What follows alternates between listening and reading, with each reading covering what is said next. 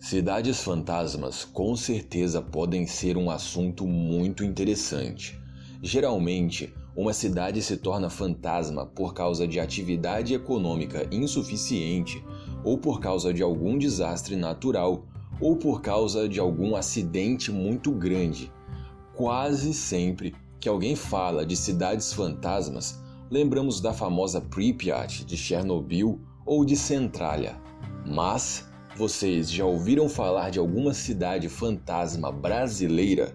Eu tenho duas para apresentar para vocês e nós vamos começar por Igatu, a cidade fantasma de pedra. As histórias das cidades fantasmas brasileiras podem não ser tão dramáticas quanto as das outras mais famosas, mais conhecidas, mas eu garanto que são histórias bem interessantes também.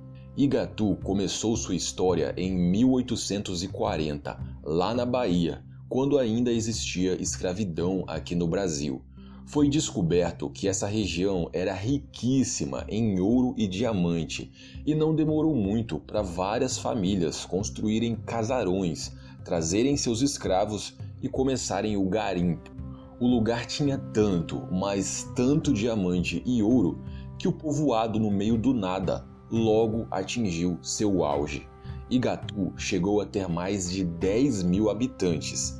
Sim, somente a extração do ouro e do diamante fez a cidade prosperar até essa quantidade de habitantes.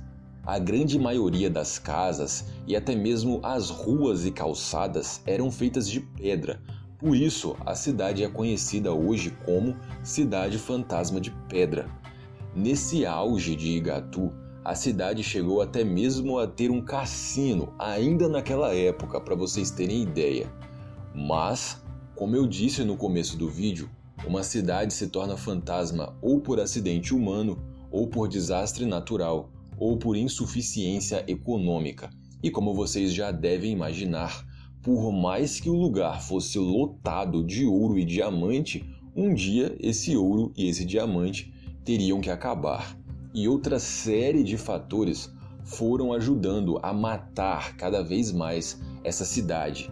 Em 1888 acabou a escravidão no Brasil. Logo depois, a descoberta e a exploração de diamantes na África do Sul fez o preço cair no mundo todo. A escassez de diamante e ouro, a queda do preço e o fim da escravidão. Essas três coisas já foram o suficiente para a decadência de Igatu.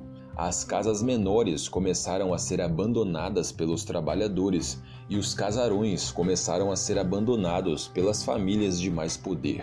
E nem a extração do carbonato, o diamante negro, foi o suficiente para salvar essa cidade, porque já em 1955 inventaram o diamante sintético que substituía o diamante negro, e essa foi a última pá de terra sobre a cova da cidade. Como vocês podem ver por essas imagens, Igatu foi sim uma cidade consideravelmente grande para a época. Hoje restam apenas ruínas dessas casas de pedra.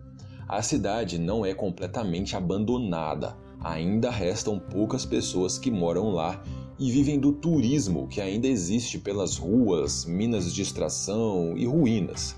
Lá em Igatu existe um morador chamado Amarildo dos Santos.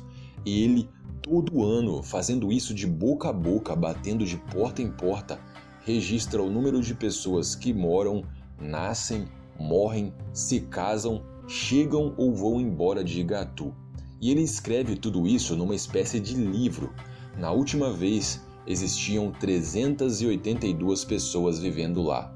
Existe um cemitério antigo no meio das ruínas de Igatu, e é esse cemitério que é usado pelos moradores atuais de lá até hoje. Também existe um pequeno museu construído a céu aberto no meio das ruínas por outro morador, contendo objetos da época do garimpo, objetos dos escravos e outras memórias do auge da cidade. Esses acabam sendo os pontos turísticos da maior cidade fantasma do Brasil, junto de, claro, das cavernas onde o garimpo era feito e outras belezas naturais, como cachoeiras, vistas panorâmicas, etc. E essa é a história de Igatu. No próximo vídeo iremos falar da nossa segunda maior cidade fantasma.